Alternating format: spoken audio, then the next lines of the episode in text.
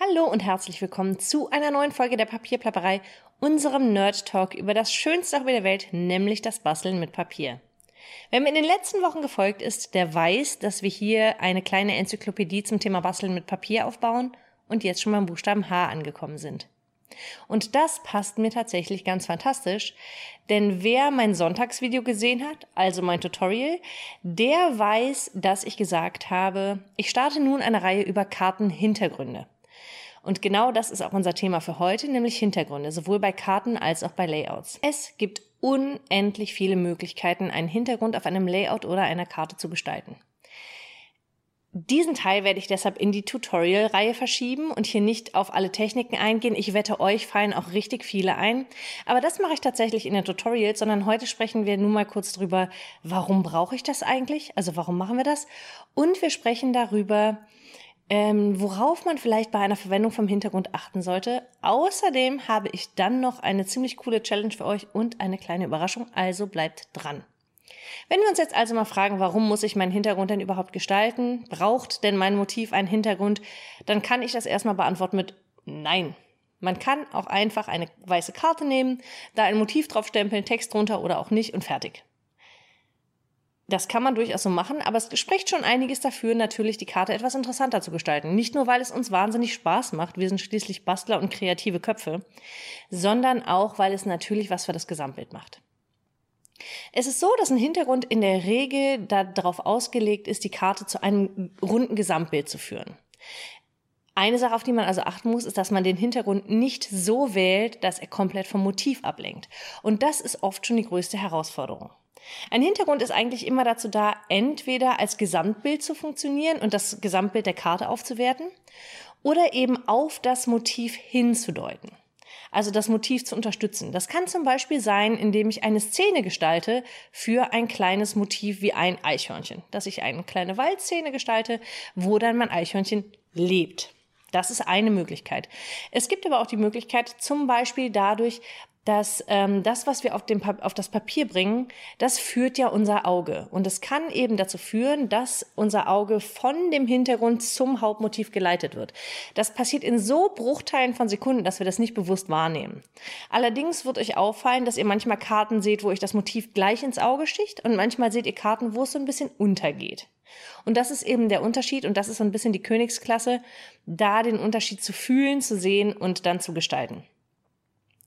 Manchmal tun wir alle uns da ein bisschen schwer, weil wir so viel Spaß daran haben, den Hintergrund zu gestalten und den dann nicht mit irgendwas verdecken möchten. Zum Beispiel. Allerdings ist es halt wirklich so, wir müssen uns klar machen, entweder ich nehme den Hintergrund als Motiv, das funktioniert auch, oder er ist eben wirklich nur da, um mein Motiv zu unterstützen. Und dann kann ich mir überlegen, wie lege ich diesen Hintergrund an, damit er dieses Ziel erreicht. Vielleicht kennt ihr unseren Stencil Focal Point der ist tatsächlich aus so einem Gedanken heraus entstanden. Ich wollte einen Stencil machen, der dazu führt, dass der Blick auf das Motiv geführt wird und man so eine relativ schnelle und relativ simple Karte machen kann mit gar nicht viel Arbeit für den Hintergrund und trotzdem wird das Auge so geleitet. Deshalb heißt er tatsächlich auch Focal Point, weil dieser, dieses Motiv, dieser Knackpunkt des Bildes, der heißt im Englischen oder Amerikanischen eben Focal Point, eben der Fokus, wo man hinguckt. Dieser eine Punkt in der Fotografie im Studium haben wir das ganze Punktum genannt. Wenn wir also wissen, was unser Motiv ist und ähm, ob es eher ein kleines oder ein großes ist, dann können wir den Hintergrund entsprechend gestalten. Kommen wir mal dazu, wie man so einen Hintergrund dann einsetzt.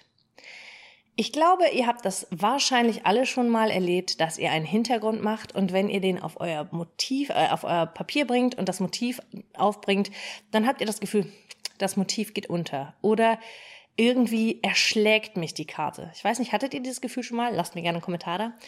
Ähm, ich kenne das jedenfalls sehr gut, weil ich einen Wahnsinnsspaß an Hintergründen habe und den dann oft nicht zerschneiden möchte oder nicht bedecken möchte und, und, und. Jetzt äh, gibt es da einige Möglichkeiten, wie man dann so einen wunderbaren Hintergrund, der einem so gut gelungen ist und den man eigentlich nicht, nicht reduzieren möchte, wie man den eben doch verwenden kann. Zum einen könnt ihr den natürlich ganz, ganz flächig auf der Karte verwenden und dann das Motiv sehr reduziert oder vielleicht nur einen Text daraus stanzen und den etwas anheben. Das, dann, das alles sind Möglichkeiten, wo eben dann der, das, der Hintergrund nicht mit dem Motiv konkurriert. Also ihr müsst versuchen, keine Konkurrenz der beiden, der beiden Aspekte auf eurem, auf eurem Projekt entstehen zu lassen.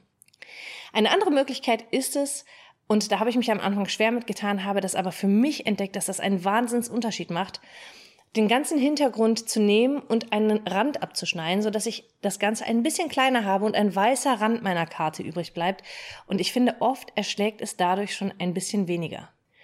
Ein super Trick, den ich von meinem ehemaligen Teammitglied Christine gelernt habe, ist, dass, wenn der Hintergrund zwar wunderschön ist, aber ein bisschen zu dominant, einmal Vellum drüber geschlagen wird. Das heißt, es wird einmal Vellum drüber gelegt, dadurch verschwimmt das Ganze so ein bisschen, aber weil es ja transparent ist, kann man eben im Grunde noch alles sehen. Und das macht die ganze Sache oft viel stimmiger, weil das dadurch so ein bisschen reduzierter wird und weniger, weniger aufdringlich. Das ist aber sehr schade, wenn man zum Beispiel einen wunderschön kolorierten Hintergrund hat oder ähm, sich Mühe gegeben hat mit Neonfarben und die dann eben runterzutönen, indem man da Vellum drüber liegt. Das ergibt ja gar keinen Sinn. Was dann manchmal hilft, ist tatsächlich die Fläche kleiner schneiden. Man sagt so schön, dass es beim, beim Gestalten eines optischen Bildes, das heißt, ob ihr jetzt Malerei betreibt oder ob ihr eine Karte gestaltet oder ein Layout gestaltet, gibt es die sogenannte Regel der, der Drittel. Das hat auch mit dem goldenen Schnitt zu tun, aber nicht nur. Und im Grunde könnt ihr euch darauf, könnt ihr euch darauf zurückbesinnen, dass man immer sagt, Drittel schmeicheln dem Auge. Das heißt, wenn zum Beispiel euer Hintergrund zwei Drittel nur der Fläche abdeckt. Das klingt im ersten Moment ein bisschen komisch, aber probiert das mal, es ergibt Sinn. Oder wenn ihr tatsächlich sogar nur ein Drittel eures Hintergrundes mit eurem gestalteten Hintergrund bedeckt, auch das schmeichelt dem Auge. Während zum Beispiel die halbe Karte mit, die halbe Karte ohne manchmal irgendwie irritierend wirkt. Und weil es eben diese Drittelregel gibt und weil es eben so tolle Methoden gibt, eben auch mit, ähm, mit Vellum oder so zu arbeiten, habe ich eine Challenge für euch und ich lade euch herzlich ein, da teilzunehmen. Wenn ihr Lust habt, freue ich mich riesig. Meine Idee ist, dass wir alle mal einen Hintergrund gestalten, ob ihr den nun stempelt, ob ihr den wischt, ob ihr den embossed, ob ihr Emboss Resist macht, was immer ihr wollt, macht mal einen Hintergrund, der relativ kräftig ist und macht von dem ruhig eine größere Fläche. Und dann versuchen wir mal das folgende. Wir machen vier verschiedene Karten. Ihr könnt auch immer nur zwei davon wählen oder so, aber ähm, im Optimalfall versucht immer mit diesem einen Hintergrund vier verschiedene Karten zu machen. Karte 1 wird komplett bedeckt mit diesem Hintergrund. Und darauf legt ihr dann ein Text oder ein Motiv eurer Wahl. Auf Karte 2 nehmt ihr den gleichen Hintergrund, lasst aber einen weißen Rahmen drumherum. Und dann werdet ihr, wenn ihr die beiden nebeneinander legt, schon sehen, das macht einen Wahnsinnsunterschied. Dann gehen wir einen Schritt weiter und versuchen auf Karte 3 nur noch diese Drittelregel anzuwenden. Das heißt, ihr, ihr schneidet das entweder so klein, dass ihr zwei Drittel oder ein Drittel der Karte abdeckt und legt das auch nochmal daneben. Und auf der vierten Karte nehmt ihr dann euren Hintergrund und überzieht den mit Vellum.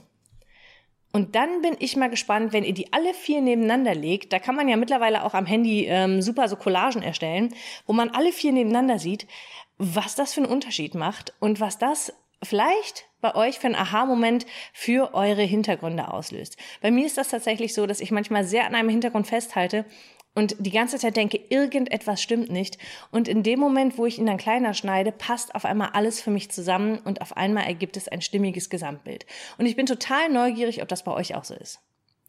Meine Idee ist außerdem, dass ich unter allen, die bei dieser wunderbaren Challenge mitmachen, einen Preis verlose äh, nämlich einen Gutschein für unseren Shop. Die ganzen Teilnahmebedingungen findet ihr unten in der Infobox unter dem Video. Das wird eine Instagram-Challenge werden. Also wie ihr teilnehmt, wo ihr teilnehmt, welchen Hashtag ihr benutzen müsst, damit ich euch da finden kann äh, und von wann bis wann die, die Challenge läuft. All das findet ihr in der Infobox. Ich würde mich total freuen, wenn ihr an diesem an dieser Challenge teilnehmt und wir alle mal gucken, was für Hintergründe wir gestalten können und wie wir die unterschiedlich einsetzen können. Das war jetzt wieder insgesamt eine knappe Folge. Ich hoffe aber, dass sie euch anregt, das mal auszuprobieren und ich hoffe auch, dass ihr da ein bisschen was mitnehmen könnt. Ich wünsche euch bis zur nächsten Woche eine kreative Zeit und hoffe, viele von euch dann eben bei der Challenge zu sehen.